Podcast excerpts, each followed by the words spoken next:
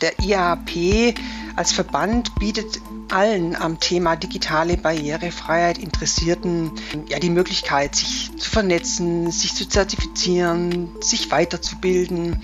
Und Ziel des IAP-Dach ist das Berufsbild oder die berufliche Kernkompetenz von Experten für digitale Barrierefreiheit zu definieren und auszubauen. Barriere los. Der Podcast für barrierefreie Lösungen im digitalen Raum. Hallo und willkommen zu Barrierelos, dem Podcast zur digitalen Barrierefreiheit. Mein Name ist Dennis Bruder von der Beratungsstelle Digitale Barrierefreiheit in Bayern und heute wollen wir uns einem Thema widmen, das durch die wachsende Bedeutung von Barrierefreiheit in den letzten Jahren immer wichtiger geworden ist, nämlich wie bilde ich mich in der digitalen Barrierefreiheit fort und kann ich mich auch als Expertin anerkennen lassen. Zu diesem Thema haben wir heute Regine Gessner eingeladen, die bei der International Association of Accessibility Professionals, kurz IAAP, arbeitet. Hallo Regine. Hallo Dennis, grüß dich. Bevor wir jetzt gleich zum Thema kommen, erklärt uns unsere Werkstattmitarbeiterin Alexandra Gödicke erstmal, was die IAAP eigentlich ist. Die International Association of Accessibility Professionals, IAAP, ist eine gemeinnützige Organisation, in der sich engagierte Menschen zum Thema barrierefreie Technologien austauschen können. Ziel der IAAP ist es, digitale Barrierefreiheit zu professionalisieren und so weit ins globale Bewusstsein zu rücken, dass Dienstleistungen, Produkte und Infrastrukturen zukünftig für alle zugänglich sind. So, Regine, jetzt haben wir kurz gehört, was die IAP so macht ähm, und wir kommen dann gleich zum Thema. Kannst du dich erstmal kurz vorstellen und was über deine Funktion innerhalb der IAP auch erzählen? Ja, hallo Dennis. Ja, ich bin Regine Gessner. Ich bin ähm, Program Manager beim IAAP Dach, ähm, die deutsche, deutschsprachige Niederlassung vom IAAP und bin seit Januar hier ähm, zuständig für die ähm, Mitglieder, für alle Interessierten, die eine Zertifizierung machen möchten. Ich bin auch so das Bindemitglied mit unserem, für unseren Beirat und ähm, für die ähm, Kommunikation mit dem IAAP Global in den USA, so die Schnittstelle. Und ja, habe so viele verschiedene Hüte auf. Die, die Funktion wächst jetzt auch mit dem, mit dem wachsenden Thema. Und äh, ja, das ist so ganz kurz, was ich hier mache. Ja, wir haben gerade schon das Stichwort gehört, USA. Also ähm, es ist ja eine internationale und in den USA gegründete Organisation. Ähm, versuch doch mal kurz zu erklären, was die IAAP ist. Ja, also das IAAP steht für International Association of Accessibility Professionals, hattest du ja schon gesagt, und ist ähm, eine gemeinnützige Organisation. Die hat ihren Sitz in Atlanta, gibt es seit ungefähr 2016. Und die deutschsprachige Niederlassung des IAAP Dach oder auch Dach-Chapter ist zuständig für Österreich, Schweiz und Deutschland. Die wurde 2020 ins Leben gerufen, ist also für den deutschsprachigen ähm, Teil ähm, von Europa zuständig. Es gibt nebenbei bemerkt auch noch weitere regionale Chapter, zum Beispiel ähm, IAAP UK, Nordic, es gibt eines in Indien, Lateinamerika, äh, und in Planung sind auch Kanada und Niederlande jetzt, äh, dass da Chapter gegründet werden. Und der IAP als Verband bietet erstmal allen, allen am Thema digitale Barrierefreiheit Interessierten ähm, ja, die Möglichkeit, sich zu vernetzen, sich zu zertifizieren, sich weiterzubilden. Und ähm, das Ziel des IAP-Dach ist das Berufsbild oder die berufliche Kernkompetenz von Experten für digitale Barrierefreiheit die zu definieren und auszubauen, eben auch mit Hilfe der Zertifizierung. Und dazu ist natürlich alle Aktivitäten des Verbandes hier sind auch ausgerichtet, ähm, das Bewusstsein für Barrierefreiheit, für barrierefreies Gestalten zu fördern und auch Wissensaustausch, Netzwerk unter allen Interessierten ähm, im deutschsprachigen Raum ja, zu fördern, anzubieten, eine Plattform zu bieten. Okay, also es geht im Großen und Ganzen um Vernetzung und um ja, Zertifizierungen beziehungsweise die Professionalisierung dieses Berufsbild, digitale Barrierefreiheit. Kannst du mal was über die Mitglieder der IAAP erzählen? Äh, sind es eher Einzelpersonen? Sind auch Firmen beteiligt? Versuch doch das mal ein bisschen zu erklären. Also die Mitglieder sind ähm, in großen drei Gruppen sind es einmal individuelle Mitglieder, also Einzelpersonen, ähm, dann gibt es Unternehmen und das dritte sind Non-Profit-Organisationen. Die unterscheiden, wir unterscheiden das halt auch als Mitglieder, weil die entsprechend, entsprechend verschiedene ja, Mitgliedschaften, Mitgliedschaftspaket haben. Ähm, bei den individuellen ist da auch noch zu bemerken, dass zum Beispiel äh, ist für Studenten gibt es auch eine ähm, reduzierte äh, Mitgliedergebühr. Das finde ich auch mal ganz wichtig, dass man das mal noch sagt. Und auch bei den Unternehmensmitgliedschaften und bei den Mitgliedschaften für Non-Profit-Organisationen gibt es verschiedene Stufen, je nachdem, wie viel von den Mitarbeitern des jeweiligen ähm, Unternehmens oder der Organisation dann mit äh, einbezogen sind.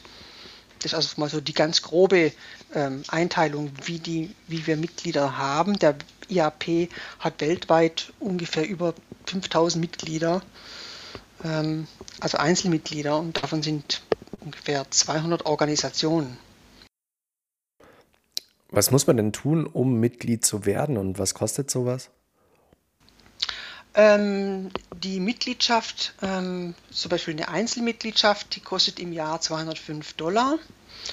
Und für Unternehmensmitgliedschaften fängt es an mit 1700 äh, Dollar oder 1730 Dollar und für Non-Profit-Organisationen 1260 ähm, Dollar pro Jahr. Und da sind aber jeweils schon ähm, eben eine bestimmte Anzahl von Mitgliedern enthalten, die praktisch dann von, von Mitarbeitern enthalten. Zum Beispiel beim, bei der Unternehmensmitgliedschaft, die ich gerade äh, erwähnt habe, sind das schon sechs Mitglieder oder sechs Mitarbeiter. Und bei der Non-Profit-Organisation sind es bei dem Basispaket direkt schon zwölf Mitarbeiter. Das heißt, die sind dann alle, bekommen dann alle auch die Vorteile der Mitgliedschaft mit. Äh, äh, das sind zum Beispiel ähm, dass sie erstmal alle Zugang bekommen zu ähm, unserem Netzwerk, also oder zu unserer ähm, IAP-Dach äh, Mitglieder-Webseite. Da können Sie alle Webinare zum Beispiel ansehen, die man vielleicht auch mal verpasst hat oder es nicht geschafft hat. Sie haben Zugriff auf das ähm, Netzwerk von IAAP Global. Da gibt es eine extra äh, Plattform, da sind praktisch weltweit IAAP-Mitglieder treffen sich da online. Ähm, da gibt es auch verschiedene Gruppen dann zu Themen oder man kann selber ein Thema aufmachen. Ähm, das sind also schon mal so äh, ja, wir sagen, auch Vorteile, die die Mitglieder haben können, was eben ganz stark den Netzwerkcharakter unterstützt. Ja, das ist ähm, auch was ganz Wichtiges aus unserer Sicht, auch dieser Austausch in der digitalen Barrierefreiheit, weil es so viele Themen gibt, die vielleicht erst erarbeitet werden müssten oder die auch ein bisschen unklar sind manchmal. Und gerade wenn es um Professionalisierung geht, ähm, merken wir auch immer wieder, dass es wichtig ist, dass dieser Austausch auch stattfindet.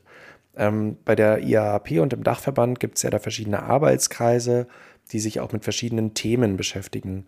Wie funktioniert so diese Zusammensetzung denn von solchen Arbeitskreisen und ähm, welche Schwerpunkte gibt es da vielleicht auch? Kannst du darüber was sagen?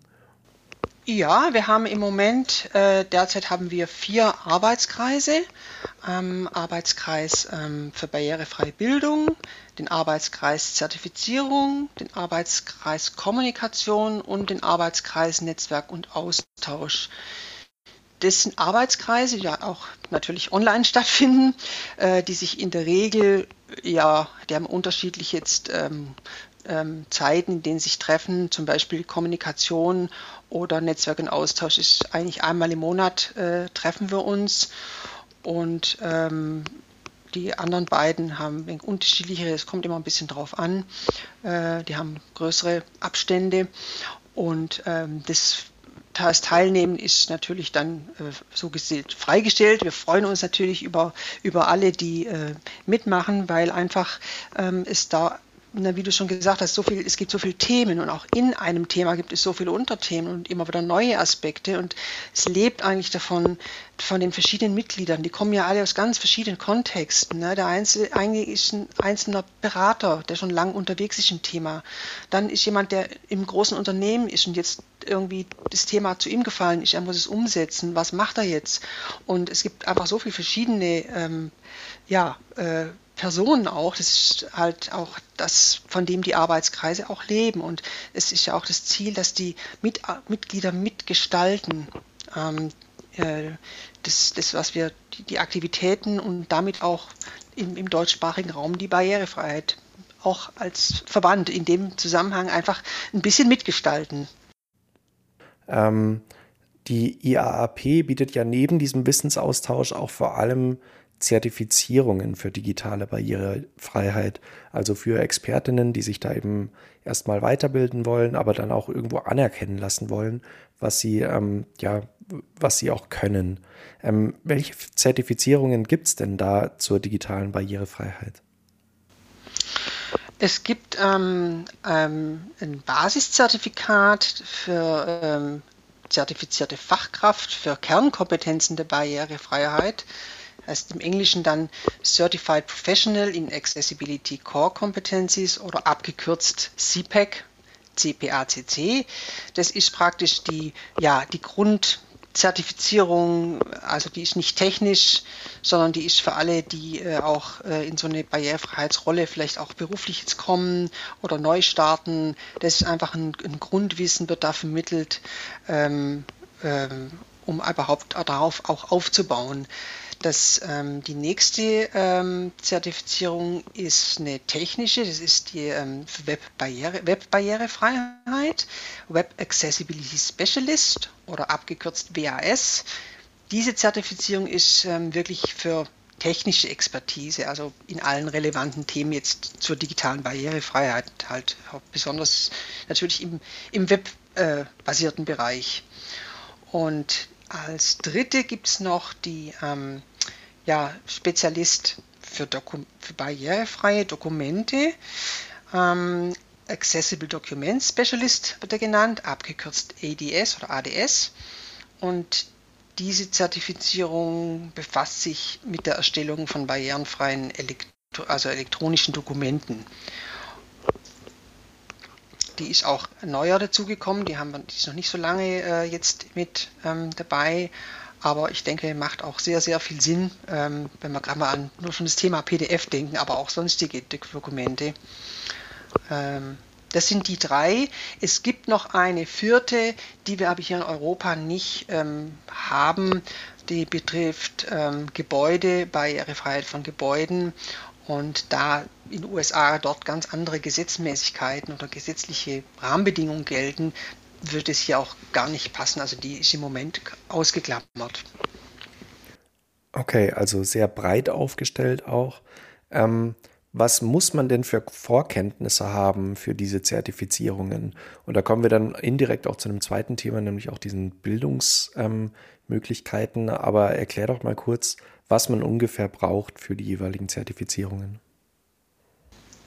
Also beim CPEC oder der äh, Kernkompetenz äh, für Barrierefreiheit ist an sich, also ein Jahr Erfahrung in Barrierefreiheit ähm, soll man haben.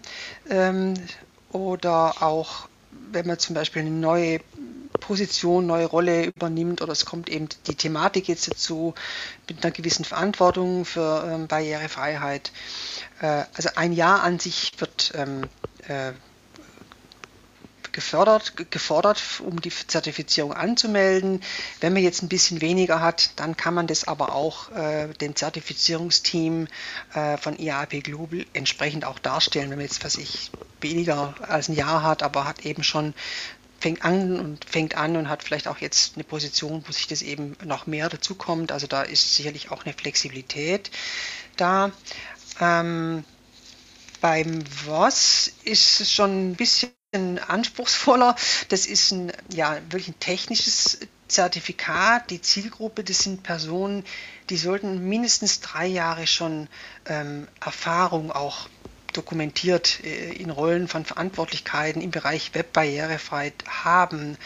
Also mit Konzeption, Entwicklung und Umsetzung von zugänglichen webbasierten Inhalten äh, und, und, Produkten haben, auch schon Erfahrung beim Prüfen und Testen und eben auch äh, einschätzen können oder verstehen, wie es für den Nutzer ähm, sich auswirkt und wie assistive Technologien funktionieren. Also hier von den WOS ist schon äh, da entsprechende Erfahrung auch äh, notwendig.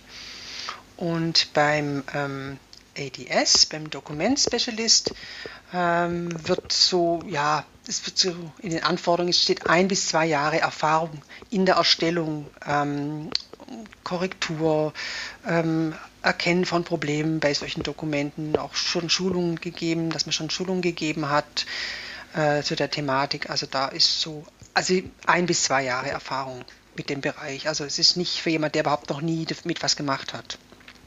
Okay, also nichts fürs Einsteigerlevel, sondern man muss sich schon ein bisschen reingearbeitet haben. Ja, ähm, genau. Um sich reinzuarbeiten, also die reine Mitgliedschaft, die verlangt ja keine ähm, Berufserfahrung in dem Bereich, oder? Nein, nein. Okay, also, also, kann ich mich dann theoretisch auch anmelden und kann dann eben von diesen Weiterbildungsmöglichkeiten profitieren. Ähm, kannst du darüber noch ein bisschen was sagen? Also was gibt es da so für Zusammentreffen, für Webinare? Ähm, ja. Also vielleicht noch auch ganz kurz, um das noch ein bisschen zu komplettieren. Ähm, also auch Weiterbildungen und ähm, oder ja, bei den Zertifizierungen haben äh, wir auch Lernwerke oder Syllabi ähm, sind, liegen davor, die äh, die Prüflinge, also die die Prüfung machen möchten, auch im Selbststudium schon äh, eben sich damit beschäftigen können. Und für CPEC und WOS haben wir das auch bereits ins Deutsche übersetzt. Das ist auch auf unserer Webseite ähm, kann man sich das schon runterladen. Also da kann man ja auch die Prüfung in Deutsch machen. Für den ADS, für den Document Specialist ist es noch nicht ähm, übersetzt ins Deutsche, wird aber auch kommen. Und auch da, da gibt es eben das Lernwerk jetzt noch auf der ähm, IAAP Global Webseite, ist es eben dann noch in Englisch. Da gibt es allerdings ein Übersetzungstool auf der Seite. Ähm, das sind also die Sachen, das ist einfach die, das kann sich jeder im Prinzip auch schon angucken, das ist also zugänglich. Ähm, wer dann die Prüfung machen möchte, äh, je nachdem, äh, wie er selber äh, eben Erfahrung hat, gibt es auch bei IAP Global noch ähm, zusätzliche Kurse von zertifizierten Partnern, die sind für Mitglieder teilweise kostenlos. Äh, für Nichtmitglieder kosten die dann eine kleine Gebühr. Ähm, dann gibt es hier jetzt, wenn jemand hier im deutschsprachigen, also in Deutschland, ähm, die Prüfung sich vorbereiten möchte, ähm, gerade für den CPEC e und auch den WOS, gibt es noch ähm, die Vorbereitungskurse bei der Hochschule der Medien in Stuttgart. Ähm, und es gibt auch so eine, im Slack-Kanal gibt es eine Lerngruppe, die heißt IAAP Dach.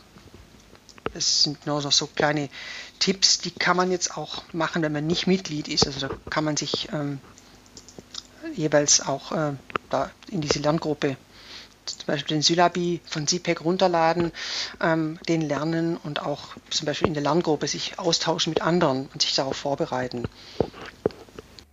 Okay, also dann ähm, bin ich tatsächlich mit meinen Fragen auch schon zu dem ganzen Thema durch. Ähm, danke dir, Regine, fürs Teilnehmen. Ja, sehr gerne. Mir fällt jetzt auch gerade noch, du hast noch ein, ein Thema angesprochen, was ich so nicht beantwortet hatte, mhm. mit den Webinaren. Ähm, die haben wir natürlich äh, auch.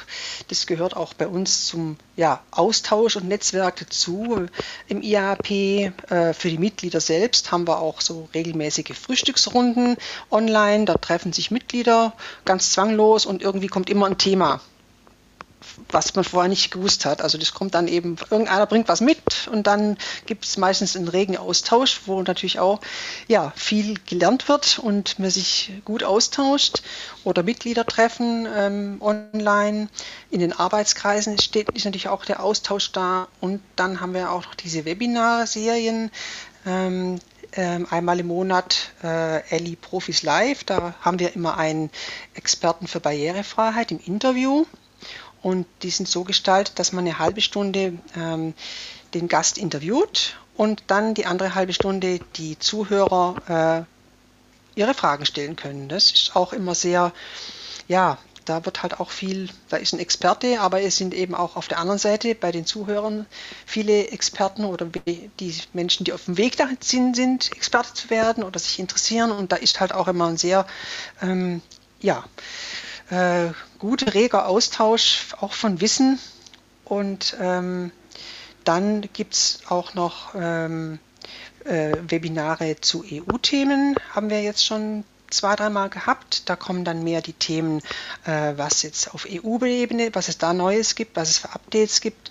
Und auch hier kann man eigentlich sagen, ist ein reges Interesse und auch dann da immer im, im Teil äh, Fragen durch die ähm, Teilnehmer im, im Webinar äh, doch immer viel, äh, was dann halt auch für alle, da steht andere Frage, das ist aber eben für alle dann oder für ganz viele ist es dann einfach ähm, auch lehrreich. Ne?